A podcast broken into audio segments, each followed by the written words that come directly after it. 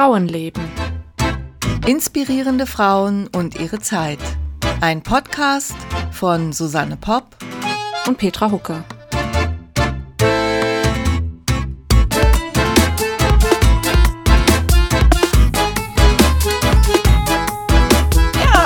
liebe Petra. Hallo, ihr zwei, sage ich heute mal wieder.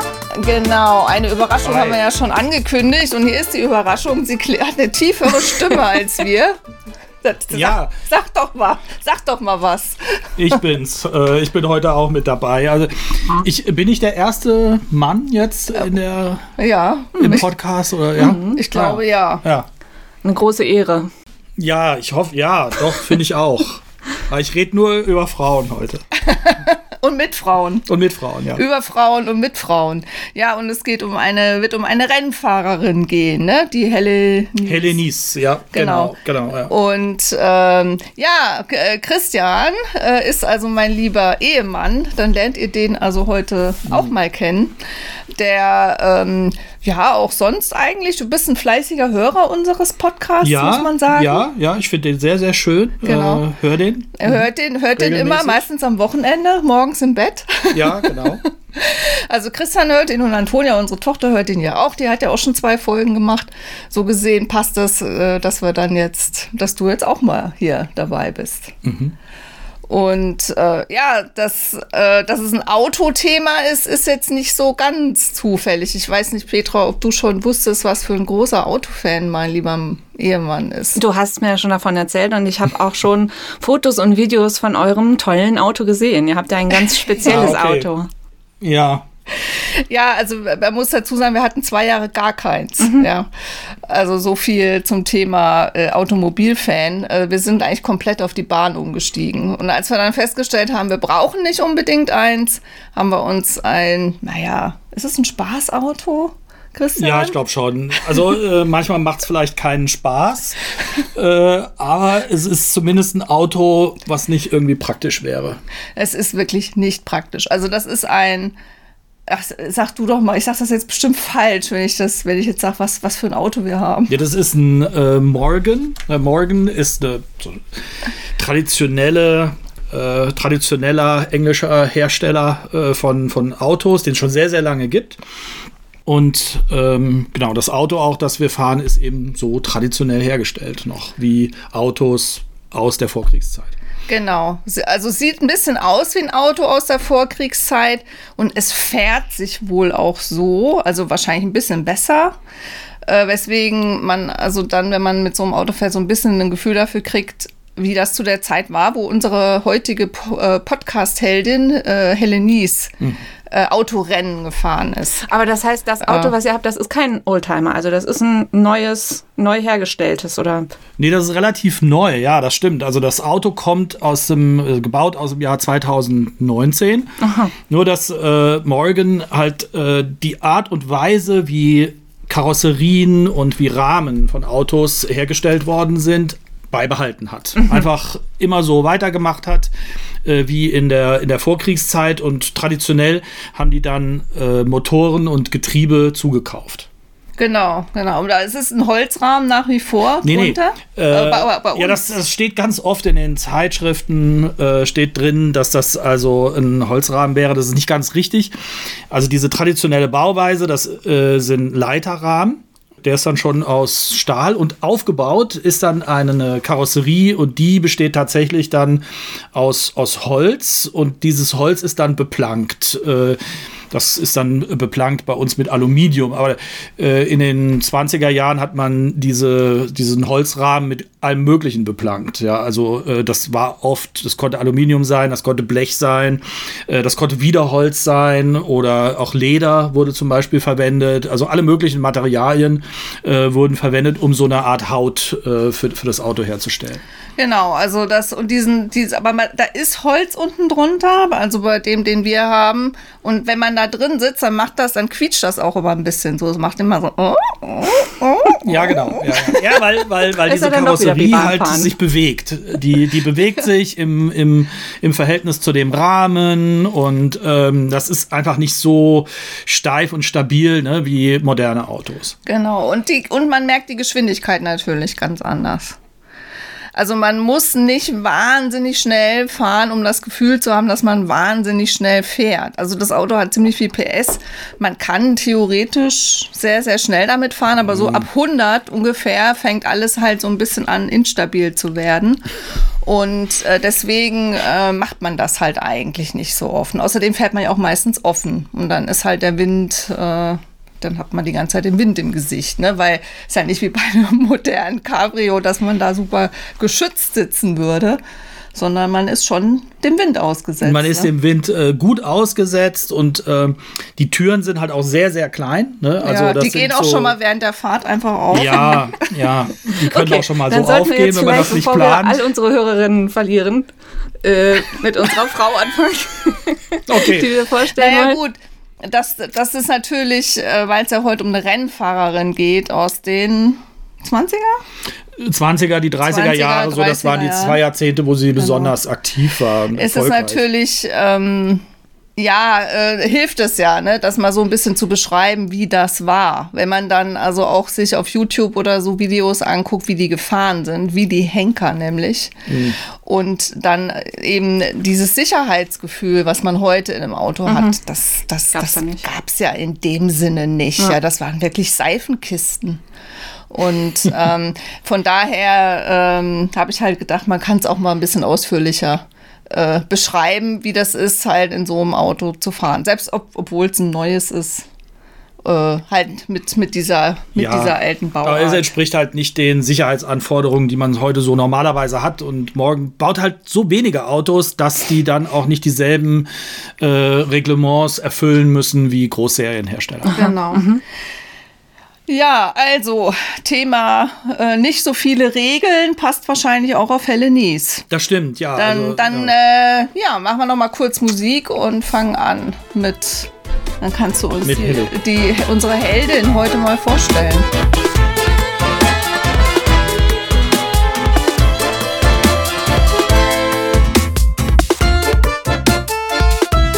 Ja, also Helenies ist ähm, so ein so eine Adrenalin-Junkie äh, gewesen, die eigentlich ganz, ganz viele Sachen gemacht hat, die eigentlich alle echt gefährlich waren, vor allem in der Zeit, äh, in der sie das gemacht haben, oder die auch sehr, sehr abenteuerlich gewesen sind.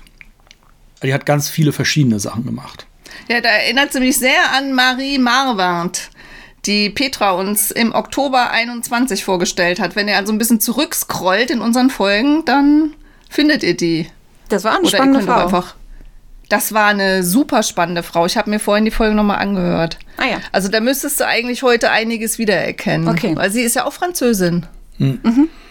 Und, und Pilotin, ne? Und, äh, und Pilotin. Und, und die ist aber schon im 19. Jahrhundert geboren. Und ja, ah. meine Elenice ist geboren als Mariette Hélène Delange äh, dann am 15.12.1900. Also die ist ein bisschen jünger. 25 Jahre jünger, um genau zu sein. Mhm. Ja, und die ist äh, geboren in einem Dorf, äh, so außerhalb von Paris, 75 Kilometer außerhalb von Paris, als äh, Tochter des dortigen Postmeisters. Und ihre Mutter lustig. war Näherin. Die, die, Mutter von Marie Marvand war auch bei, äh, die, die Mutter, der Vater war auch bei der Post. Postbeamter war der. Ja, das scheint, vielleicht ist das anregend, ja. Erstaunlich. Oder so langweilig, dass man da echt raus muss. Das kann auch sein. Ja, okay. Ja. Sorry, jetzt habe ich die schon wieder unterbrochen. Ja, aber die äh, Ele äh, oder Mariette äh, ist dann, äh, als sie 16 war, auch geflüchtet. Also zu 1916 ist sie dann von ihrem Dorf nach äh, Paris äh, gegangen. Und als sie da in Paris angekommen ist, ähm, hat sie sehr, sehr schnell René Carrère kennengelernt. Oder der hat sie kennengelernt. Und das war auch ihr, vermutlich ihr erster Liebhaber. Äh, René äh, Carrère, äh, der war Maler und äh, hat gemalt für die damals so populären Shows. Äh, da hat er die Plakate gemalt. Ne? Ähm, wir kennen ja so die Plakate von Toulouse-Lautrec äh, für, für Moulin Rouge und äh, René Carrère hat für dieses Casino de Paris, also was ähnliche Shows hatte wie, die, wie das Moulin Rouge. Dafür hat er die Plakate gemalt. Und sie war Modell geworden dann auch für ihn. Also das heißt, sie hat ihm nackt äh, Modell gestanden Und ähm, er hat sie dann angeregt, hat ihr gesagt, äh, sie könnte doch Tanzunterricht nehmen. Das hat ihr schon ein bisschen Geld eingebracht und äh, dann hat sie 1920, äh, also mit 20, hat sie ihren Führerschein gemacht. Das war damals noch relativ neu äh, und hat dann auch äh, sofort ein Auto gekauft, ein äh, Citroën. Und ungefähr um dieselbe Zeit, 1920, äh, wurde sie dann eben auch Tänzerin. Tänzerin, so als Burlesque-Tänzerin würde man vielleicht heute sagen. Äh, das heißt also, äh, sie hat äh, bei diesen Shows ist sie nackt oder sehr, sehr leicht bekleidet eben als Tänzerin aufgetreten. Das war eine wilde Zeit damals in Paris. Das war eine sehr, sehr wilde Zeit und auch eine Gelegenheit ne, für, für, für, für junge Frauen, wenn sie gut ausgesehen haben. Ähm, ein Teil der Gesellschaft zu werden, zu der sie sonst überhaupt gar keinen Zugang gehabt hätten. Ne? Also sie hat sehr, sehr gut Geld verdient dann sofort. Also alle Tänzerinnen äh, haben da wohl recht gut verdient und sie konnte dann sich neben dem Auto auch sehr, sehr früh schon ein Haus leisten. Nicht in Paris, sondern sie hat ein Haus in äh, Nizza gekauft. Oh, oh nicht ja, das Schlechteste, oder? Ja, nicht so schlecht. Und äh, hat dann das Auto auch gerne dazu benutzt, eben zwischen Paris und Nizza so ein bisschen äh, hin und her zu fahren. Ähm, in der Zeit, nachdem sie dieses erste Auto gekauft hat, das war ein Citroën, äh, hat sie dann äh, durch René Carrère äh, den Henri de Courcelles kennengelernt. Henri de Courcelles war selber so ein Abenteurer, äh, früher äh, Pilot äh, bei, äh, in, in, der, in der Armee äh, und äh, während des Ersten Weltkrieges äh, und selber auch Rennfahrer. Und der hatte eine Autowerkstatt und auch einen Autozubehörladen. Das war damals auch noch viel, viel üblicher, dass man sein Auto so ein bisschen individueller ausgestattet hat. War auch einfacher. Und ähm, der äh, war sechs Jahre älter als äh, Elenice und wurde dann ihr nächster Geliebter. Äh, Nochmal kurz zu dem Namen. Äh, weißt du, ab wann sie so hieß? Weil sie geboren, äh, sagtest du ja, sie ist, äh, hieß Mariette e Hélène. Gut, Hélène. Mariette Hélène Delange. Das, das genau. verstehe ich, aber Delange und hm. Nice, hm. also kommt das von Nice? Hat was zu tun mit Nice Nizza. Äh, ah, das hat, okay. war dann also ihr Künstlername, den sie sich gegeben hat, äh, wegen dem Ort, den sie so sehr liebte und auch, ähm, weil sie in irgendeiner englischen Zeitung als äh, nice, okay. als hübsch und nett äh, bezeichnet wurde und da wollte sie auch dann so, so, so das andeuten im Namen. Mhm, okay, also es war ein, einfach ein Künstlername, den hat sie sich so gegeben. Den hat sie sich dann später okay. gegeben. Ja, das war zu der Zeit wohl noch nicht. Okay. Über Henri de Courcelles hat sie das Autorennfahren auch so ein bisschen kennengelernt. Er hat sie mitgenommen zu Autorennen. Und sie hat über ihn auch Marcel Morgan kennengelernt. Das war sein Mechaniker. Der wurde dann später auch zum Mechaniker von Elé. Und der wurde auch ihr Geliebter.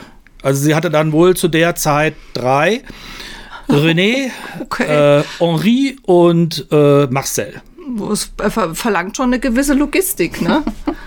Ja, die wussten voneinander. Also das war eine sehr offene Angelegenheit okay. und zumindest äh, die drei, äh, Marcel, Henri und sie sind auch gerne immer zu dritt unterwegs gewesen. Mhm. Äh, Marcel war auch äh, Rennfahrer, Mechaniker, Rennfahrer und war zum Beispiel dann Teilnehmer an den 24-Stunden-Rennen von Le Mans. Die sind ja heute noch bekannt. Mhm. Der ist da Zweiter geworden in den Jahren 1926 und 1937 also 24-Stunden-Rennen heißt, die fahren wirklich 24 Stunden. Ja, also man muss sagen, nee. die, die, naja gut, das ist ein großer, Ahnung, ja, die fahren eine Rundstrecke, das ist ein große, großer Kreis, wenn du so willst. Also ähm, mehrere Kilometer. Also das ist so, dass es zu der damaligen Zeit noch nicht so diese Unterscheidung gibt wie heute in Formelrennen und Langstreckenrennen mhm. und Rallyes, äh, wo ganz unterschiedliche Autos gefahren worden sind, sondern es gab sehr, sehr, sehr viele Veranstaltungen und die Rennfahrer haben alle möglichen Sachen gemacht und sind bei den Veranstaltungen auch unter Umständen mit immer demselben Auto gefahren. Also man mhm. hat ein selbe Auto benutzt für eine Rallye, äh, wo es so über durch den Matsch ging äh, genauso wie auf der Rundstrecke dann. Und nur Männer, nehme okay. ich an. Es waren, nee, also ähm, es waren vor allem Männer, aber es waren nicht nur Männer. Also äh, es gab auch Unterschiede zwischen den Ländern, wie einfach es war, Zugang zu bekommen als Rennfahrerin oder als Mechanikerin äh, zu den Rennen. In England war das relativ schwierig. Äh, in Deutschland war das dann später auch noch relativ schwieriger als zum Beispiel in Frankreich. Mhm. Mhm, okay. Frankreich war da wesentlich offener. Oh, die hatten ja auch schon die Marie Marvant. Äh, die hat ja vielleicht den Boden bereitet. Vielleicht, ja.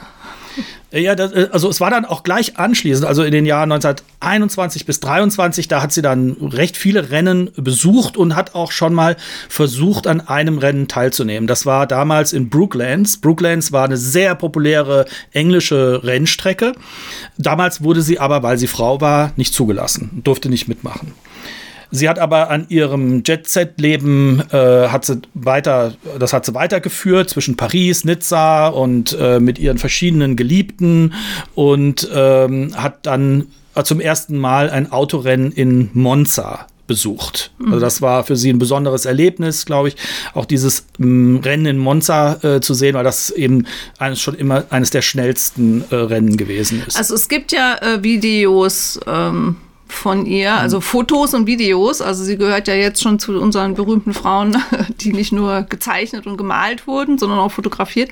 Und dann sieht man sie auch immer wieder so sehr schick im mhm. Auto sitzen oder in einem Film zum Beispiel schminkt sie sich mal noch schnell. Ne? Also es war ihr schon wichtig, auch als Rennfahrerin immer noch gut auszusehen. Ja, sie war ja auch also sehr sie schön. War eine, sie war äh, so ein, ja, also sie hat die Aufmerksamkeit schon auch sehr gemocht. Ja, sie war vielleicht auch äh, ein Frauentyp der damaligen Zeit. Sie war sportlich, äh, sie hatte kurze Haare, äh, sie, sie trug Overall oder, oder Hose. Äh, das, ähm, ja, das war halt vielleicht auch schon wieder eine andere Zeit als die davor, ne? oder die, die andere Frauen zur selben Zeit gelebt haben. Ihre Freizeit äh, hat sie sich auch dann angefangen damit zu vertreiben, dass sie Berge äh, in den Alpen hochgestiegen ist, äh, besonders in den französischen Alpen, war also Bergsteigerin und äh, hat dann 1924 auch mit dem Skifahren angefangen. Also der Skisport wurde populär und in den französischen Alpen ist sie dann regelmäßig äh, Skifahren gewesen. War auch eine sehr, sehr gute Skifahrerin. Also sie hat alle möglichen Sport, Sportarten betrieben. Und äh, 1925 hat sie dann tatsächlich zum ersten Mal, ist sie dann zum ersten Mal äh, mit Rennen, Rennen gefahren. Ja, also hatte sie fünf Jahre Führerschein. Also, also Autorennen, so jetzt nicht Skirennen. Und da ist sie dann Autorennen gefahren. Genau. Mhm, genau. Das war aber noch nicht so wirklich erfolgreich. Mhm. Und Autorennen waren noch äh, sehr gefährlich, ne? Ja, das äh, wird man dann später noch sehen, wie gefährlich das äh, ist. Okay. Also sie hat die Autorennen überlebt, wie überhaupt auch ihre äh, Kolleginnen, andere Rennfahrerinnen wesentlich höhere Überlebenschancen hatten offensichtlich. Ähm, weil sie dann doch irgendwie vielleicht eine Grenze äh, erkannt haben, wenn sie nicht weitergemacht haben, während Männer sind gestorben wie die Fliegen. Mhm. Ja, das ist jetzt aber, das, ich, das wird ein bisschen penetrant, ne? wenn ich jetzt schon wieder auf Marie Marwert hinweise. Aber die hat auch überlebt. Die hat auch überlebt, ja. ja, aber da erinnere ich mich auch dran, dass die Flugzeuge am Anfang alle so oft abgestürzt sind. Ja. Du sagst in der Folge, dass über 80 Prozent der Piloten umgekommen sind hm. damals. Also Piloten, wir reden jetzt von Flugzeugen. Ne? Ja. Aber im Auto, ich weiß eine Zahl, wie viele männliche Rennfahrer oder wie viele RennfahrerInnen umgekommen sind, haben wir nicht. Nee, ne? man wird das sehen jetzt im Leben, in ihrem Leben, wie viele ihrer Kolleginnen, äh, äh, Kollegen, wie viele ihrer Kollegen gestorben sind. Aber äh, ich habe keine Statistik. Es ist halt so, dass die ja ohne Sicherheitsgurt da saßen. Die Autos hatten keinerlei Sicherheitsvorkehrungen. Äh, vor dem Krieg sind die oft ohne Helm äh, gefahren und außerdem äh, gab es auch keine sicheren Rennstrecken. Also die äh, Zuschauer haben direkt an der Rennstrecke gestanden. Es gab keine sogenannten Auslaufzonen. Äh, es gab also allenfalls so, so Strohballen mhm. am Rand, die so ein bisschen ja, äh, wenn man da reingefahren ist, dann ist man nicht gleich, äh, ist man nicht gleich gestorben. Aber äh, auch Bäume oder sowas waren in unmittelbarer Nähe zur, zur Rennstrecke. Mhm. Gut, 1926 und 1927 ist ihre Karriere als Tänzerin so richtig in Fahrt gekommen. Sie hat dann an großen Shows teilnehmen können. Da gab es also diese Show äh, Paris, New York äh, hieß die und später dann Les, Les Ailes de Paris. Und bei den beiden Shows ist sie dann gemeinsam mit äh, Maurice Chevalier aufgetreten. Ach, den ähm, Namen hat man den schon gibt's mal gehört. Ja, ne? genau, genau. Sie war nicht ganz die allererste Riege. Also Chansonsänger. Chansonsänger, äh, Frauenheld wohl auch. Äh, der hat also auch wohl nichts anbrennen lassen. Ich glaube, deine Mutter mochte den noch so. Ja, das ist sehr gut möglich. Das hast du mal gesagt. Ja, ja, ja, ja. ja. Gut, die mochte Chansons und so. Ja, ja, ja, ja. Äh, sie hatte dann sehr, sehr viele Liebschaften. Äh, unter anderem hat sie sich mit zwei norwegischen Akrobaten angefreundet, die dann auch beide ihre Geliebten wurden. Ähm, das war auch bei den Shows ganz üblich. Da gab es also Sänger, Akrobaten, nackte Tänzerinnen. Äh, da wurde also alles, alles geboten. Im selben Jahr, im Juli diesen Jahres, äh, 27, starb äh, Henri. Äh, also wir erinnern uns, ne, der, der äh, diese Werkstatt hatte, der starb bei einem Rennen, weil er gegen einen Baum gefahren ist. Äh, das äh, war also das erste traurige Erlebnis, dass einer ihrer Geliebten im, im Auto tödlich verunglückt ist. Das Rennen damals im Juli 1927 wurde gewonnen von einem, der wird später noch wichtig, Louis Chiron. Mhm. Louis Chiron war also einer der großen Rennfahrer der Vorkriegszeit. Der fuhr Bugatti, war einer der äh, oder vielleicht in der Vorkriegszeit der wichtigste Fahrer von Bugatti, stammte aus äh, Monaco und als Monegasse hat er dann später auch äh, die, diese Rennen in Monaco äh, sozusagen ins Leben gerufen. Also der Grand Prix de Monaco, den es heute noch gibt, äh, auch die Rallye äh, Monaco, äh, das sind Sachen, die er mit erfunden und organisiert hat. Ja, Monaco ist so eins also ich, ich, ich gucke ja keine Autorennen, ne? aber wenn man mal was sieht, dann äh, finde ich Monaco insofern hm. spannend, weil das ja immer noch durch den Ort durchgeht. Ne? Ja, ja, ganz genau. Also das war damals auch ganz gewöhnlich. Genau, da war das, viel häufiger, dass die einfach viel, viel häufiger, dass die auf öffentlichen Straßen mhm. gefahren sind. In Monaco ist das, wie gesagt, immer noch. Äh, es gab daneben halt so Hochgeschwindigkeitsstrecken, wie die in Monza oder dann später auf der Avus beispielsweise. Avus Berlin. Avus bei Berlin, genau. Äh, auch der Nürburgring war eine Rundstrecke, Le Mans war im Grunde genommen eine, eine Rundstrecke, äh, Monterrey, das war dann bei Paris, war eine Rundstrecke, das waren also Betonstrecken, auf denen man dann sehr schnell fahren konnte. 1929 da im, im, im, im Anfang des Jahres äh, hat sie einen schweren Skiunfall äh, gehabt damit, der war so schwer, hat sich ihr, ihr Knie so stark verletzt, dass also ihre Karriere als, als Tänzerin beendet war und auch ihre Karriere oder ihr Hobby als, als Skirennfahrerin. Das war, das war vorbei. Äh, und dann hat sie also sozusagen noch auf dem Krankenbett äh, hat sie beschlossen, so jetzt äh, investiere ich alles ins Rennfahren. Da werde ich halt Rennfahrerin. Und sie hat auch Glück, dass sie im selben Jahr noch ihr erstes Rennauto bekommt. Ähm, und zwar damals ein, ein Omega 6. Also die Marke, die gibt es heute nicht mehr.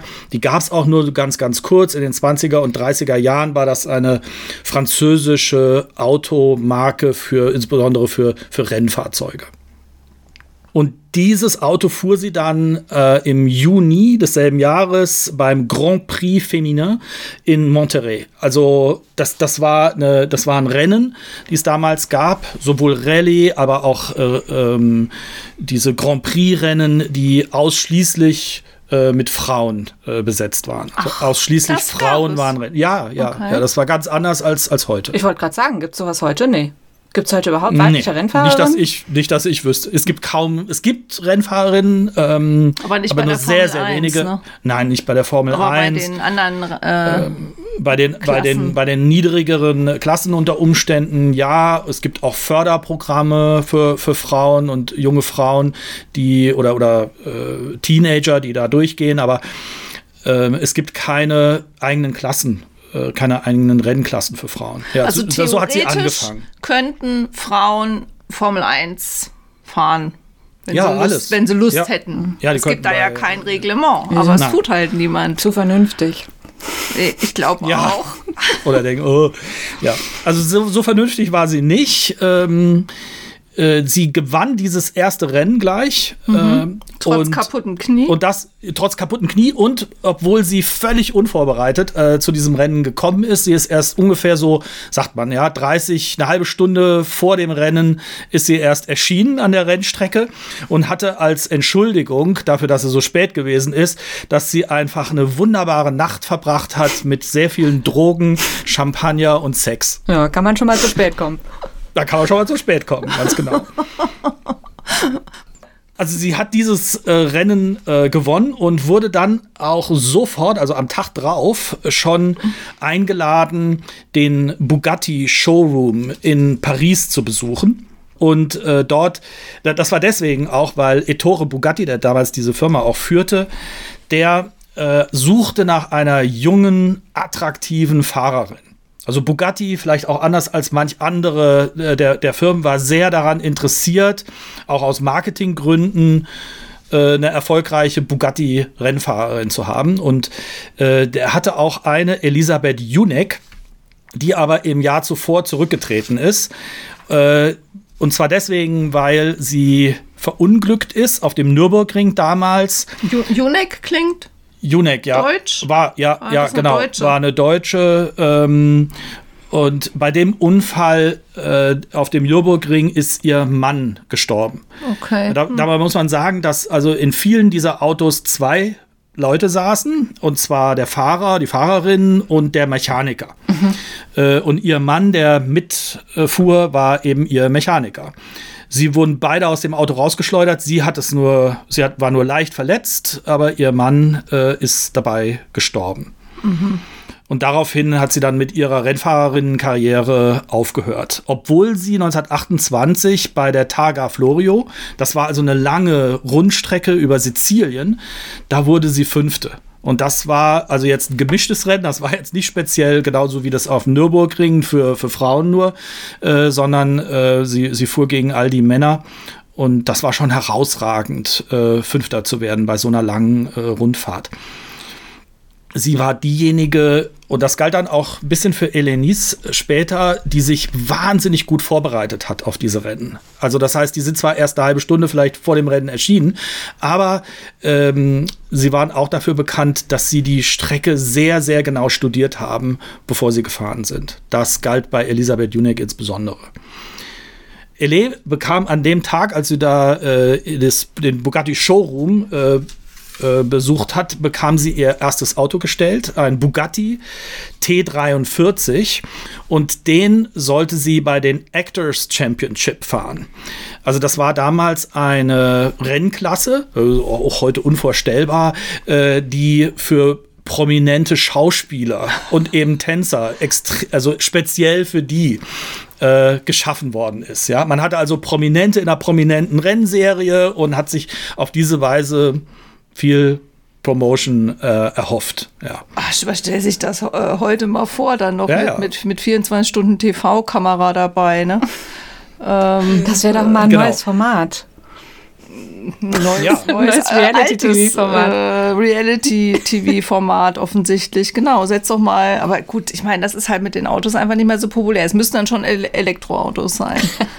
Ja, wahrscheinlich. Ja, ja. Aber ich habe die ganze Zeit so Bilder vor Augen irgendwie von, ja, äh, irgendwie diese, diese Klamotten aus, den, aus dieser Zeit, ne? Viel Glanz und äh, tolle ähm, äh, Hüte auf den, auf den Haaren und lange Ketten und dann, und dann irgendwie so Zigarettenspitzen und dann sitzen die da in ihren, in ihren verrückten Karren ähm, und ja, und dann hören sie wahrscheinlich noch viel Musik und feiern eigentlich die ganze Zeit. Also ja. so stelle ich mir das im Moment jedenfalls vor. Und ja, ob du, ob du den Tag überlebst, das, äh, das kann war keiner Frage, sagen. Ja, ne? ja. Äh, aber Zigaretten ist gut, dass du das sagst, äh, denn äh, sie gewann also diesen Actors äh, Championship, äh, wo okay. sie ja auch gegen viele Schauspieler an, mit denen konkurriert hat und hat dann sofort einen Werbevertrag bekommen. Also war damals schon so, dass sie einen mhm. Werbevertrag bekommen hat und zwar hatte sie einen Werbevertrag mit Lucky Strike. Ich möchte einen Film sehen. Ja, das, also das lohnt sich einmalig bei, bei ihr, auf jeden Fall, ja. Und dann Lucky hat, Strike. Sie, okay. sie war also erfolgreich, sie hatte diesen Werbevertrag mit Lucky Strike, sie hat Geld verdient und sie bekam dann ein anderes Auto von Bugatti und zwar ein Bugatti 35C. Also dazu muss man sagen, das war das Auto in den ausgehenden 20er Jahren. Das war das Ding. Äh, jetzt nur mal so zum Vergleich. Ne, diese äh, Autos, die waren sehr leicht. So ein 750 Kilo haben die nur gewogen. Das war auch Vorschrift. Also äh, das war eine der ganz wenigen Dinge, die vorgeschrieben waren. Das war also das Gewicht. 750 Kilo, das war also nicht halb so schwer wie ein Auto heutzutage. Äh, und hatten immerhin schon, also jetzt hier speziell dieser Bugatti, so 110 bis 150 PS. Das war richtig viel. Acht-Zylinder-Motor und waren deswegen auch etwa so 200 Kilometer schnell in der Spitze. Ja, äh, wenn man das also vergleicht mit dem populärsten Auto, das es damals gab, das war der Ford T. Ne, das, das, war das Einzige, was sich so ein durchschnittlicher Mensch leisten konnte, oder ein durchschnittlicherer Mensch. Die waren auch so schwer, nur 750 Kilo, hatten aber anstatt 150 PS hatten die 20. Oh. Mhm. Und deswegen waren die auch maximal 70 Kilometer schnell. Mhm.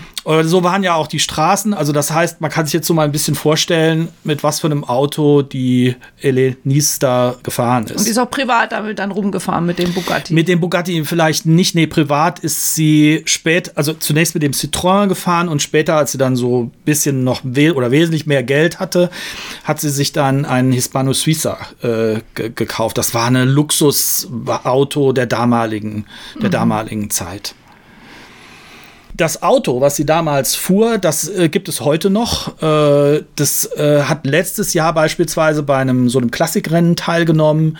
Und zwar hier in der Schweiz äh, beim, beim Klausenrennen. Also das ist ein Bergrennen. Was wir nicht gesehen haben. Was wir nicht gesehen haben, haben wir verpasst. Ja. Haben wir verpasst. Vielleicht können wir ja dieses Jahr zum Klausenrennen gehen. Ja, das gibt es nicht jedes Jahr. Ach, das gibt es ähm, okay. Aber ja, also das war auch super populär, damals so Bergrennen zu fahren. Das ist heute nicht mehr. Die Klausenstrecke ist schön. Die, sind wir mit, ja. mit unserem eingangs erwähnten ja. Morgen schon gefahren.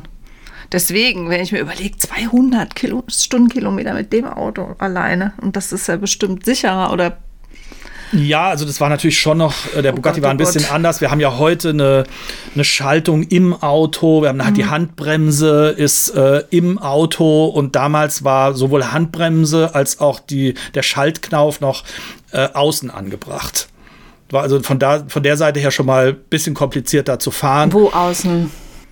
Außen an der Außenkarosserie. Also, also man kam dran, wenn man drin sitzt, ja? Man kam, ja, man kam gut ran. Es war auch ein wesentlich längerer Hebel, ja.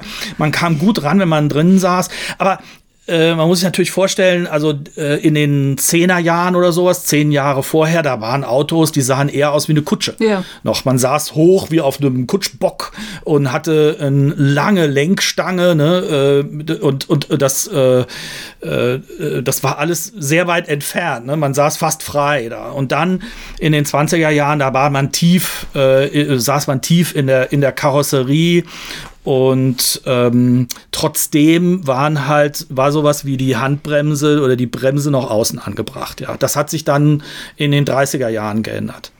Dann kam was ganz Wichtiges und zwar im Dezember 1929 fuhr sie eben mit diesem Bugatti 35C, äh, stellte sie einen neuen Geschwindigkeitsrekord auf. Ähm, und zwar fuhr sie diese äh, Betonrennstrecke da bei Paris mit fast 200. Mhm. Ja, das war, das war, äh, war besonders. Äh, das war auch die Aufgabe. Bugatti wollte, dass sie das versucht. Sie hat dann die 200 eben nicht ganz erreicht, nur 198. Äh, aber das war eine Sensation. Also da war sie wirklich schwer in der Presse und sie lernte dann in dem Jahr auch eigentlich alle anderen wichtigen Bugatti-Fahrer kennen, eben den genannten Louis Chiron oder ein anderer, der sehr, sehr berühmt war zu der damaligen Zeit, war Tazio, Tazio Nuvolari und sie lernte auch Philippe de Rothschild kennen. Der fuhr privat, nicht unter seinem Namen als Philippe de Rothschild, sondern als Georges Philippe.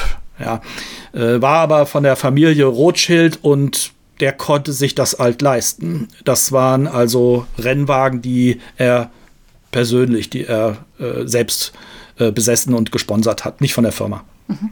Es wird auch unterstellt, dass sie mit äh, Philippe de Rothschild eine äh, Beziehung hatte, die so über das Professionelle hinausging.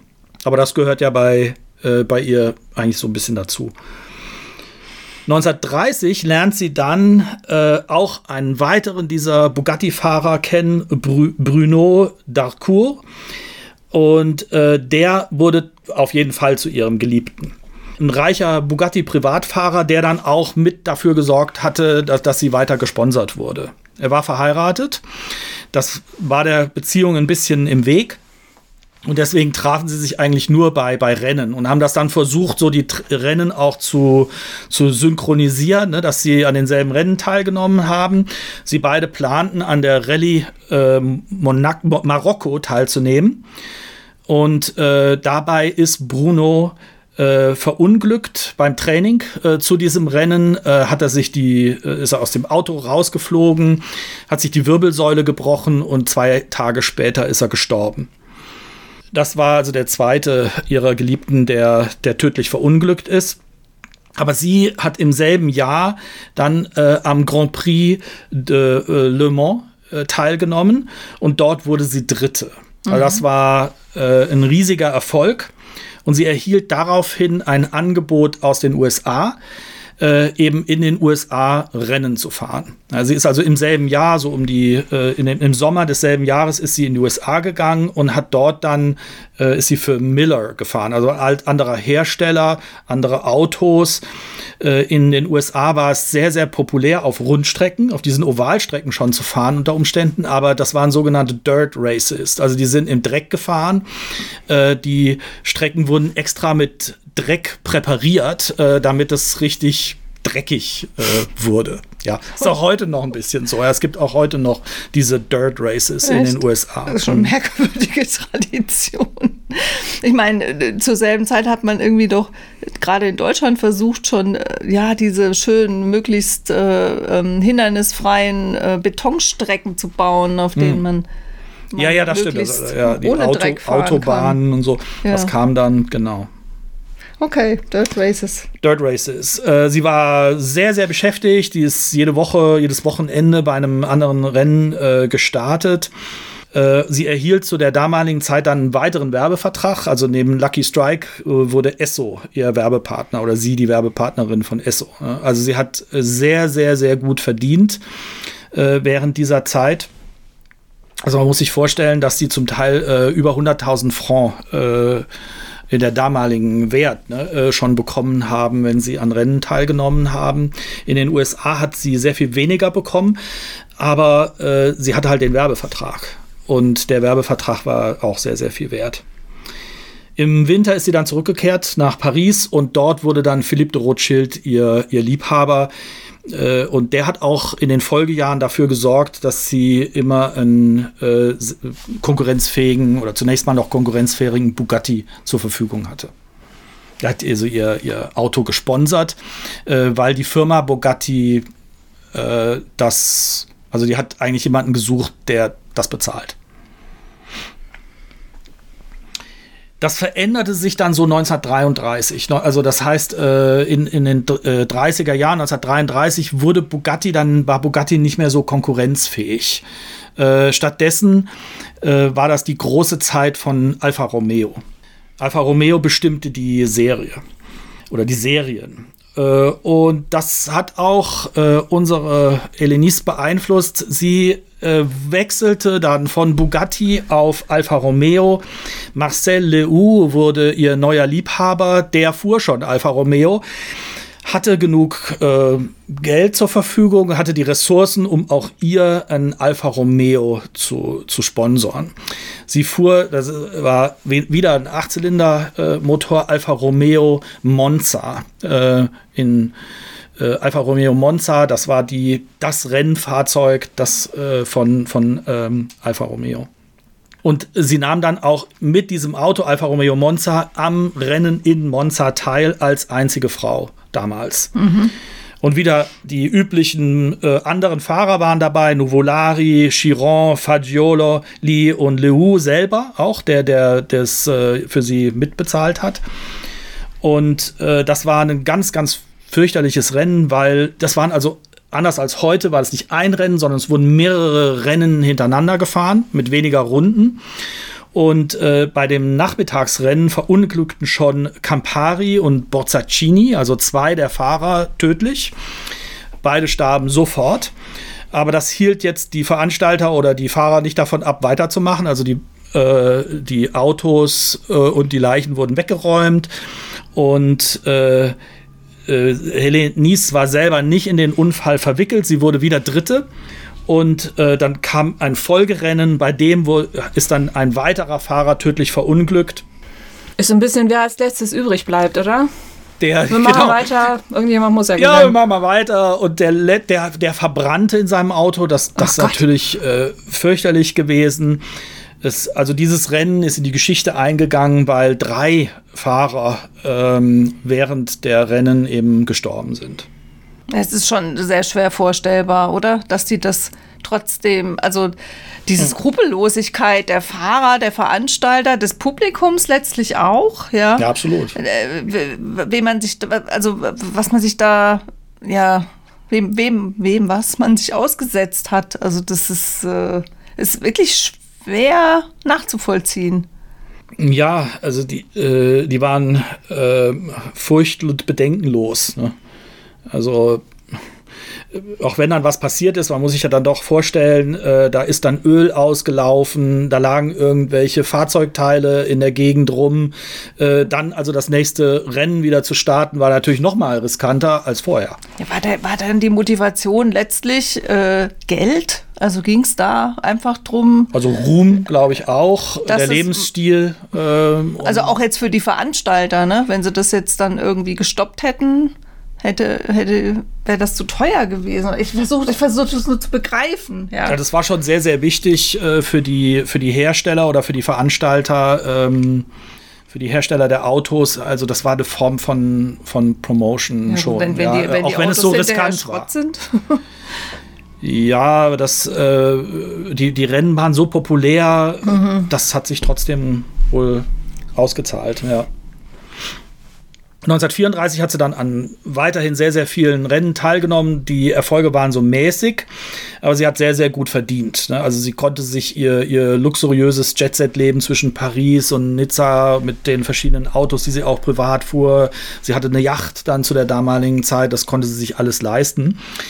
Äh, in dem Jahr tauchte dann eine andere Fahrerin auf, die dann auch später noch äh, wichtig wird, an, äh, Itier äh, war so eine weitere erfolgreiche Fahrerin der, der damaligen Zeit. 1935 äh, hat sie dann bei einem Rennen Arnaldo Binelli äh, kennengelernt, ein junger Schweizer, ne, äh, hier aus äh, Zürich, ähm, und wenn man also hier durch die Stadt fährt oder wenn man hier durch die Orte fährt, dann sieht man auch immer noch die Binellis, äh, die Autohäuser von Binelli. Ich weiß nicht, ob es da irgendeinen Zusammenhang gibt, äh, aber Binelli ist, glaube ich, einer der großen BMW-Importeure. und das sind alles BMW und, und äh, Mini-Autohäuser, ja. Das wurde ihr Geliebter, der war sehr, sehr viel jünger als sie. Und das war der erste, der kein Geld hatte. Der war arm.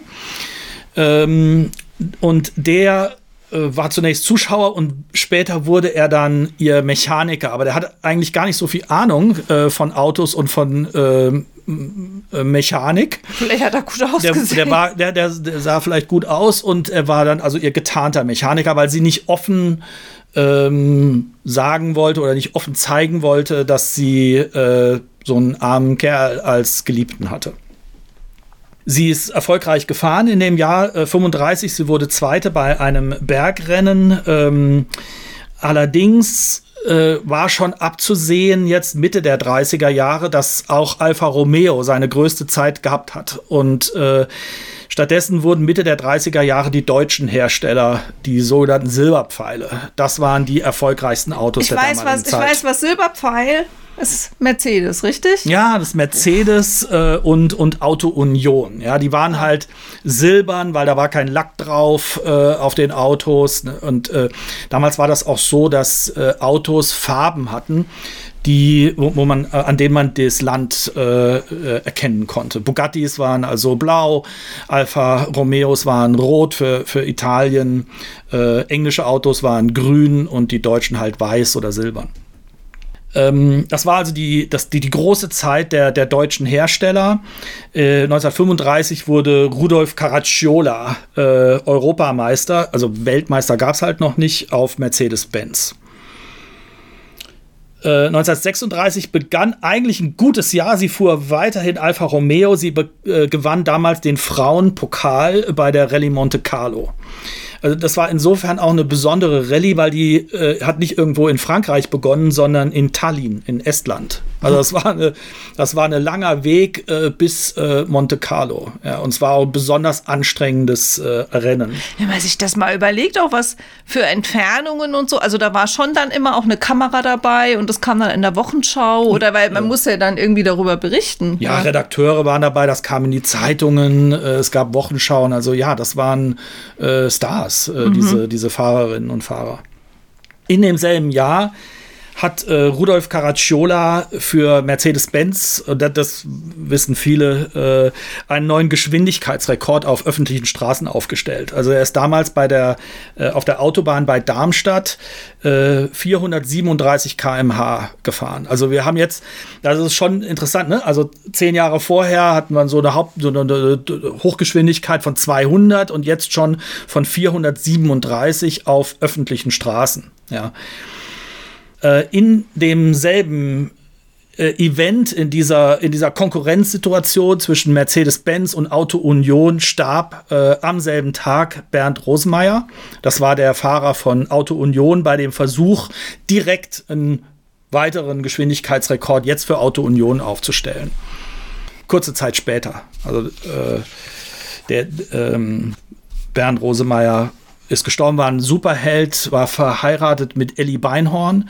Äh, da haben wir wieder die. Ah, die Fliegerin. Die Fliegerin, mhm. ganz genau. Ach, das, ah, ich genau. dachte doch, ich kenne den Namen irgendwo her. Ach, das war der Ehemann von Ellie Beinhorn, weil ich habe über die schon mal ja. was gelesen, ja. weil wir die vielleicht auch mal irgendwann die könnt ihr, äh, ja. in, im Podcast äh, bringen wollten. Und ich finde ich, äh, ja, jetzt wo wir hier bei den, ja, die würde noch gut da reinpassen jetzt.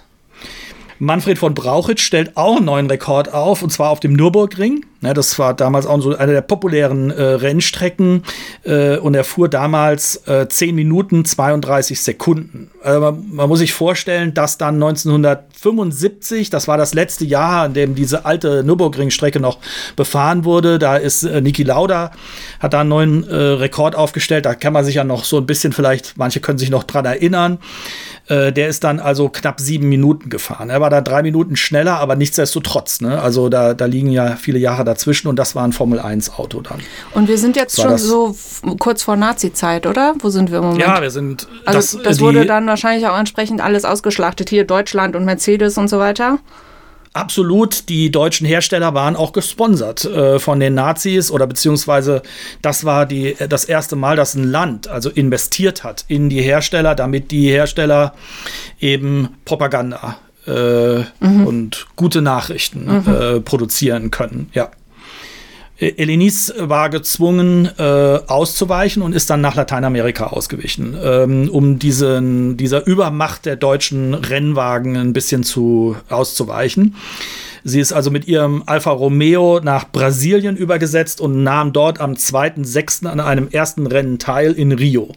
Da gibt es ein schönes Video, äh, was man auf YouTube findet von diesem Rennen, äh, wo, wo, man auch sie in ihrem Alfa Romeo sehen kann. Können wir ja den Link äh, mit ja. äh, dazu stellen. Dann kann man ja. sie sich mal nicht, nicht in Farbe, aber auch nicht live, aber in Bewegung kann man sie ja. sich angucken. Und einen Monat später kam es zur, zur großen Katastrophe, zu, zu dem äh, Wendepunkt äh, in ihrer Karriere. Das war dann am 12.07. hat sie an dem Rennen in Sao Paulo teilgenommen. Äh, sie, sie kämpft äh, bewundernswert, sie kämpft in der letzten Runde um Platz 2 Sie verliert dann in dieser letzten Runde die Kontrolle über ihr Fahrzeug und rast in die Zuschauer. Hm. Auf einer langen Gerade äh, rast sie in die Zuschauermenge. Sie selbst wird aus dem Auto rausgeschleudert und landet in den Armen eines äh, Zuschauers. Äh, das, das rettet ihr das Leben. aber sechs Menschen, unter anderem auch derjenige, der sie aufgefangen hat, sterben. Ach du meine Güte. Und 30 werden verletzt. Ach du, die ist ja so richtig durch die Zuschauer gerast. Oh sie Gott. ist richtig reingerast in die Zuschauer. Aber wie gesagt, man muss sich eben auch vorstellen, dass die Zuschauer direkt an der Rennstrecke standen. Da war mhm. nichts dazwischen. Mhm. Ja, das war damals äh, der, der größte, äh, der, der übelste, der schlimmste Unfall äh, bei einem dieser Grand Prix-Rennen in der, in der Vorkriegszeit mit den meisten Toten und Verletzten. Und hat sie da was zu gesagt, wie sie das so empfunden hat, ob sie da irgendwie Schuldgefühl äh, gehabt hat oder so? Also sie war drei Tage im Koma oh. Äh, und als sie aus dem Koma erwacht ist, konnte sie sich an nichts mehr erinnern. Oh. Ja. Ähm, Schuldgefühle hatte sie wohl keine. Also es, man weiß nicht, warum der Unfall passiert ist. Es gibt da so Spekulationen, dass so ein Sto Strohballen im Weg war äh, und dass sie versucht hat, dem Strohballen auszuweichen. Ähm, äh, aber äh, man, also es gibt auch äh, eine Filmaufnahme dieses Unfalls, da sieht man das nicht. Aber sie hatte keine, sie hatte keine Schuldgefühle. Gibt es denn das überhaupt irgendwelche ähm, Aufzeichnungen von ihr? Also ja, irgendwie Interviews? Man findet oder? natürlich sehr viele Fotos. Äh, auch noch aus der Zeit, als sie Tänzerin gewesen ist. Und man findet eben diese Filmaufnahmen. Äh, sie hat sich sehr gerne in Szene gestellt oder gesetzt. Äh, Interviews hast du jetzt auch nicht nee, äh, Interviews, gefunden? Nee, ne? Interviews wüsste ich halt nicht. Ihre Kolleginnen, äh, die dann später noch vielleicht auch mehr ins Spiel kommen, die wurden interviewt, aber auch erst sehr, sehr viel später, also so in den 90er Jahren, in den 2000er Jahren, als man äh, dieses, diese äh, Frauenrennfahrerin wiederentdeckt hat. Sie ist also aus dem Koma erwacht, die Saison war aber für sie gelaufen und im Herbst ist sie nach Frankreich zurückgekehrt. Dieser Unfall, der hatte schon Auswirkungen, äh, weil die Hersteller so ein bisschen anfingen, das Vertrauen in sie zu verlieren also da gab es dann auch noch mehrere Gründe. Äh, der Unfall war der Anlass, aber es war bekannt geworden, dass sie sehr, sehr gerne getrunken hat. Und es wurde auch bekannt, dass sie seit ihrem Skiunfall äh, drogenabhängig war. Da, bei dem Skiunfall oder im Anschluss an den Skiunfall hat sie Morphium bekommen und äh, na, zunächst mal zur Schmerzlinderung, ist aber von dem Morphium nicht mehr so weggekommen. Deswegen 1937 hat sie versucht, äh, zurückzufinden auf die, auf die Rennszene und hat dann äh, für den Motorenölhersteller äh, Jacco äh, in einem Frauenteam teilgenommen und hat dabei mit diesen anderen Frauen äh, Langstreckenrekorde gebrochen. Das Frauenteam bestand aus Odette Sicot, Claire Descalat und Simone de Forêt.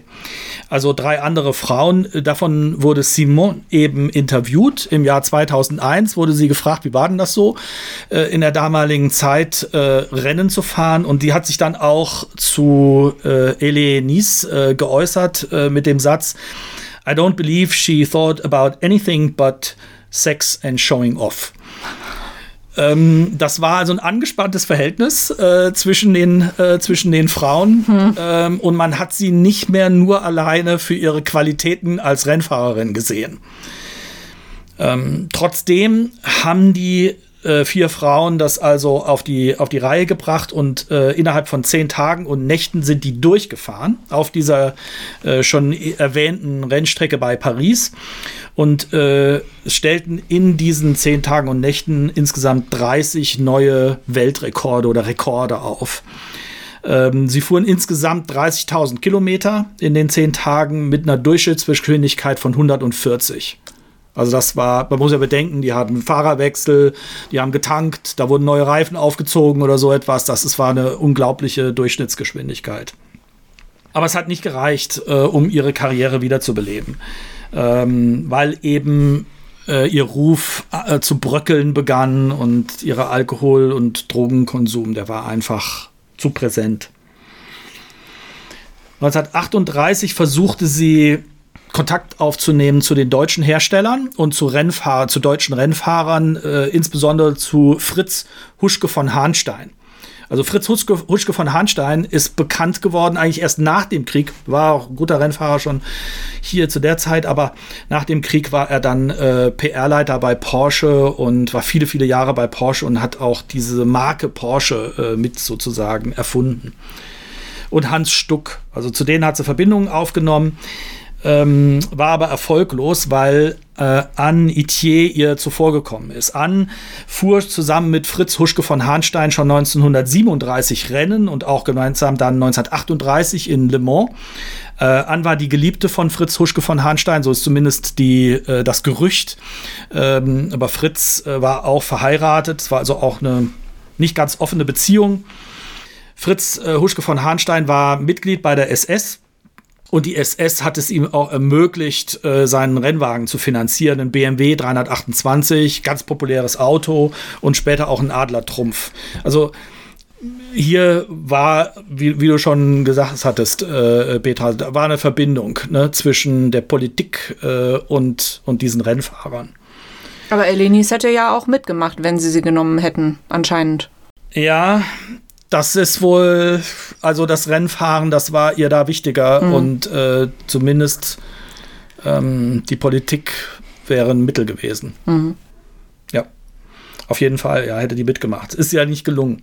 1939 äh, nahm sie dann bei einem Frauenrennen teil mit Renault äh, und äh, hat gewonnen, auch vor Anitier, die auch an dem Rennen teilgenommen hat. Das war ihr letztes erfolgreiches Rennen. Im selben Jahr starb ihr Freund und Förderer Jean Bugatti. Äh, und wie wir es schon ahnen, äh, ist er tödlich verunglückt. Nicht bei einem Autorennen, sondern einfach so nachts auf der Autobahn zwischen Molsheim und Straßburg. Hélène zog sich nach Paris zurück. Der Krieg kam und äh, hat eigentlich fast allen Autorennen dann äh, ein Ende gesetzt äh, während des Krieges. Und erst 1949 hat sie dann noch mal einen Versuch unternommen, äh, an einem Rennen und wieder hier an der Rallye Monte Carlo teilzunehmen, zusammen mit Anitier. Und an einem der Abende vor dem Rennen äh, kam Louis Chiron, das war der Organisator auch des Rennens, auf sie zu und hat sie beschuldigt, während des Krieges äh, mit den Nazis kollaboriert zu haben. Ähm, sie hat nichts dazu gesagt, sie war so geschockt, sie ist aus dem äh, Partyraum äh, rausgerannt und äh, es kam nie irgendwie zu der Verhandlung, zu einem Verfahren. Äh, das Gerücht stand dann im Raum. Äh, äh, Louis Chiron hat das nie bewiesen, es wurden nie Beweise gefunden, auch viele, viele Jahre später hat, ähm, gab es keine Beweise dafür, aber ihr Ruf war endgültig äh, zerstört.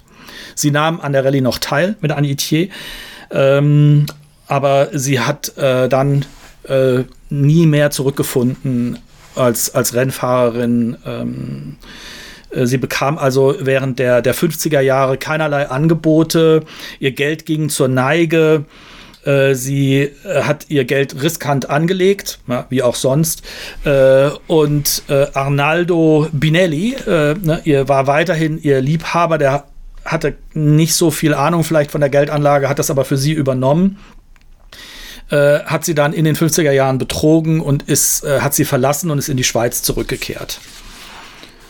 In den 60er Jahren zog sie zurück nach äh, Paris und hat sich als Chauffeurin äh, versucht. äh, das war allerdings erfolglos, weil, äh, weil sie, sie zu war, schnell gefahren ist. War, war sie zu schnell? Genau. nee, oh, ja, ja, das stimmt. Ja, ja, ja, ja. Also sie, sie hat ihre Kunden verloren. Die Kunden haben sich beschwert, weil sie einen Fahrstil hatte, äh, der bei denen ihnen schlecht geworden ist oder weil sie Angst bekommen haben. Äh, das heißt also, das hat nicht funktioniert. Ich meine, das ist jetzt schon eine Pointe. Ja, ja. Äh, und Mitte der oh 70er Jahre ist sie nach Paris zurückgekehrt. Äh, sie hat dort äh, ganz zurückgezogen, in einem armen Viertel gewohnt. Sie hatte keine Freunde mehr, war arm und äh, starb dann im September 1985. wurde anonym beerdigt und äh, innerhalb von kurzer Zeit wurden alle ihre Erinnerungsstücke, die sie noch hatte, ihre Pokale wurden verkauft, verscherbelt oder weggeworfen. Also es blieb von ihr überhaupt nichts übrig. Äh, bis in das Jahr so 2000, äh, äh, da hat man sie dann also wiederentdeckt.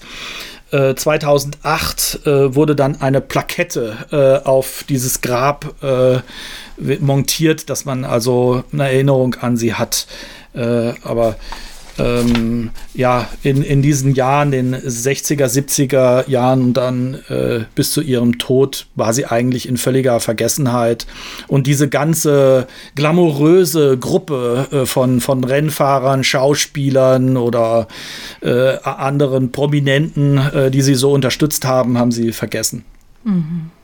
Oder haben nicht mehr gelebt oder haben auch nicht mehr gelebt. Ähm, aber natürlich jetzt, wenn man so denkt, auch an den, die, die moderne Marke äh, Bugatti, die nennen ihre Autos nach Chiron, nach Veyron, nach ihren prominentesten äh, Rennfahrern der damaligen Zeit. Also es wäre nie jemand auf die Idee anscheinend gekommen, ein, Renn, ein, ein Auto heute nach ihr zu benennen. Mhm, ja. Boah, was für ein Leben! Ist das jetzt inspirierend? So heißt ja unser Podcast. Also ich glaube, sie war eine Inspiration für viele in den 20er und 30er Jahren. Ja, das stimmt. Das ähm, muss man ja auch so sehen, ne? Und äh, besonders äh, in der kurzen Zeit, in der sie in Lateinamerika äh, Rennen fuhr, war sie wahnsinnig populär und äh, ihr Name Hélène äh, Hélé wurde einer der beliebtesten Namen, äh, den man kleinen Mädchen gegeben hat. Also ähm, dort war ihr Ruf wesentlich länger erhalten als in Europa. Mhm. Also sie war schon eine Inspiration für viele, glaube ich. Und wo hast du jetzt dein ganzes Wissen her? Verrätst du uns das auch noch? Ja, also äh, ich interessiere mich ja für, für Autos äh, und für Autogeschichten eigentlich in allererster Linie und habe mich das dann auch mal gefragt. Ne? Also warum äh, sind Frauen, warum ist es so schwer für Frauen Zugang zu haben? Es gibt so wenige Frauen, ähm, die äh, in, in der Moderne äh, Autorennen fuhren. Ja, ähm, Michelle Mouton ist so eine, äh, auch wieder eine Französin, Rallyefahrerin und äh, die Männerwelt, äh, die äh, die hatte ja also geradezu Angst davor, eine Frau als Konkurrentin zu haben und dagegen eine Frau zu verlieren, ja. Äh, und dann fand ich das sehr, sehr interessant, dass also vor dem Krieg, äh, zu Beginn des Automobils, als das Automobil so erfunden wurde eigentlich, ne, in den 20er Jahren, dass das äh, ja viel üblicher gewesen ist. Und das, das, Frauen, gell, das war so. Also das ist jetzt ja, nicht nur ein Eindruck, äh, den man so gewinnt, dass damals einfach mehr Frauen im Autorennsport unterwegs waren als nach dem Krieg. Viel mehr äh, Frauen waren unterwegs. Sie waren aber auch Mechanikerinnen. Sie waren nicht nur Rennfahrerinnen. Mhm. Äh, sie waren nicht nur Dekoration, weißt du? Also mhm. man kennt ja so Grid Girls äh, oder sowas, ne? die ja. also neben den Autos stehen, leicht bekleidet und irgendwelche Schilder in die Höhe heben. Grid Girls gab es nicht. Äh, die, die Frauen waren mittendrin, waren mhm. äh, äh, Fahrerinnen oder, oder Mechanikerinnen. Aber ich denke mal schon, dass auch viel also dass sie so viele Liebhaber hatte und immer einen anderen, der ihr dann zufällig gerade irgendwie weiterhelfen mhm. konnte. Und sie wird das nicht, jedenfalls nicht bei allen gemacht haben, weil sie die Kerle so toll fand, sondern weil sie sich gedacht hat, der kann mich da weiterbringen. Das kann sein, das kann sein. Äh, es war insgesamt auch eine Gesellschaft, diese Schauspieler äh, und vielleicht auch diese Rennfahrerszene, die war sehr promiskur. Die, die hatten einfach sehr, sehr viele Beziehungen und haben sozusagen ihr Leben. Es war auch so ein Lifestyle. Das war ein Lifestyle, ja, mhm. ich glaube schon, ja. Ich wollte jetzt auch nicht sagen, dass sie sich da irgendwie durchgequält hat oder so, aber ich denke mal, so ein bisschen Taktik wird schon dabei gewesen sein. Verständlicherweise dann auch. Ja, das war ein Zugang. Sie war ja arm, anders als äh, viele der, der Privatfall, als, als jemand aus der Familie Rothschild. Ne? Äh, sie konnte sich all das nicht leisten. Ja. Gut, am Anfang war sie noch arm. Später. Ja, und am Ende dann, wieder. Ne? Ja, allerdings muss man auch sagen, äh, diese Autos waren extrem teuer. Also selbst mit ihrem super, super Verdienst äh, wäre der Unterhalt eines solchen Autos, äh, nicht der Kaufpreis, aber der Unterhalt eines solchen Autos über so eine Rennsaison nicht praktisch möglich. nicht finanzierbar. Okay. Das ist äh, eigentlich auch nicht anders damals gewesen als heute, äh, wo, wo auch extrem viel Geld aufgewendet werden muss, um so ein Rennteam überhaupt zu unterhalten. Mhm. Dann sind wir wohl am Ende dieser spannenden Geschichte angelangt. Total souverän, als hättest du das schon hunderte Male gemacht. Ich habe mich vorbereitet. Ich war ein bisschen aufgeregt. Der Christian, der erzählt uns ja die Geschichte schon auch schon seit zwei Wochen. so in Häppchen. Ja. Erfahren wir immer was Neues. Also es gibt da einen sehr schönen, schönen Literaturhinweis. Ist das, ist das doch gut zu lesen? Ich weiß ja, nicht. das ist also der äh, gut Titel zu lesen. Ist, das äh, heißt The Bugatti Queen. Genau. Äh, ja, das ist äh, von Miranda Seymour geschrieben. Gibt es nur in Englisch. Äh, innen drin auch noch ein paar Fotos. Äh, die hat sich also sehr darum gekümmert, äh, das Leben wieder zu entdecken äh, von, von ihr und aufzuschreiben. Allerdings muss man sich darüber im Klaren sein, dass auch vieles in dem Buch Spekulation ist. Ja, also Ja. äh, da, dadurch, dass sie so in Vergessenheit geraten ist, ist es auch sehr, sehr schwierig, äh, das so im Nachhinein wieder aufzuarbeiten. Ja, sie hat also viele Dinge ergänzt, äh, wo sie dann gedacht hat, könnte gewesen, könnte so gewesen sein. Also ich glaube, wir können wahrscheinlich relativ viele Fotos verwenden, weil ich glaube, die, die sind ja alle aus den 20, also für unseren ähm, Blog meine ich jetzt, ne? weil die sind ja alle aus den 20er Jahren und äh, Fotos sind geschützt bis 70 Jahre nach dem Tod des Fotografen, glaube ich, irgendwie sowas. Also müssten wir das eigentlich, weil das ist schon sehr anschaulich, das, das zu sehen. Deswegen sage ich ja, äh, eigentlich müsste man einen Film draus machen. Also auch kein Roman, ein Film. Und Ja, wir die- schreiben ein Drehbuch. Ja, die Zeit, ich glaube, die Zeit würde sich super, äh, super eignen, ne? um äh, Ja. über diese Roaring Twenties und dann halt auch die Frauen- die Frauen, die Frauen im Roaring- Rennsport. Ja, Ja. genau, das wäre, das wäre es wirklich wert. Und, und diese Autos, die haben ja auch was sehr Ästhetisches, ne? Also, ähm, also das ist eine völlig andere Ästhetik, aber sie haben, das hat schon was, ne? Wenn die dann da sitzen mit ihren Kappen und ihren Brillen und dann. Das war sehr schick. Das war aber auch tough. Also das heißt, du siehst halt auch die ölverschmierten Gesichter, ja, wo gerade so die, die Brille, äh, wenn man die, wenn sie die Brille abgezogen haben, dann sieht man die Augen wieder und so. Also das war auch richtig, richtig tough. Ja. Ähm, und diese, diese Frauen, die hatten äh, wahrscheinlich damals als Rennfahrerin einfach viel, viel mehr Ahnung auch von ihren Autos, als heute ein Rennfahrer hat. Ja. Ja, also vielen Dank, Vielen, vielen Dank. Christian, dass du uns die Geschichte Gerne, ja, es hat erzählt mir hast. viel Spaß gemacht. Ja. vielleicht machst du uns ja noch mal, hilfst, äh, äh, hilfst du noch mal aus im Ja, Pod ja, mal gucken, mal gucken, wie der ankommt und äh, wenn er gut ankommt. Vielleicht gibt es noch, also es gibt ja noch andere interessante Fahrerinnen oder Abenteurerinnen. Ja, du kannst ja auch, kannst ja auch ein anderes Thema, Korsettschneiderin oder Ah, gucken, ja, weiß ich nicht. Also keine Ahnung, was dich noch ja. interessiert. ich, ich hatte noch an die Frau Stinnes gedacht. Oh ja. Ach ja, äh, Eleonore Stinnes. Ich weiß nicht, ob die euch bekannt ist jetzt schon. Steht auf unserer Liste. ah, die steht auf der Ja. Liste? Ah, das ist sehr gut. Ja. ja. Weil das finde ich auch ein ganz, ganz großes, äh, ganz großes Abenteuer gewesen. Gut, ja, sehr schön. Vielen Dank, Christian, und äh, danke, Petra. Ich danke euch. Und dann, Ich danke euch. Ja. Entschuldigung, sollen wir das gerade nochmal machen? Und dann, äh, also vielen Dank, Christian, vielen Dank, Petra, und wir sehen uns dann. Ja. Gerne. nee, ich weiß nicht, was. Ich, ich, Ja, wie normalerweise. läuft das dann bei euch? wir sagen jetzt einfach normal- Okay, Danke, achso. tschüss. Ja, gut. Also dann tschüss. Ich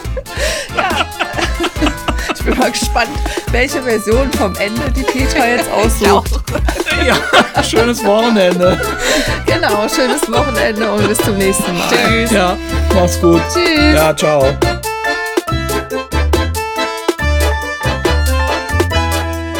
Wenn euch diese Folge gefallen hat, findet ihr unter frauenleben-podcast.de weitere Informationen und Blogartikel zu unseren inspirierenden Frauen und ihr erfahrt auch mehr darüber, wer wir so sind und was wir außer Podcasts noch machen, nämlich zum Beispiel historische Romanbiografien und andere Bücher zu schreiben.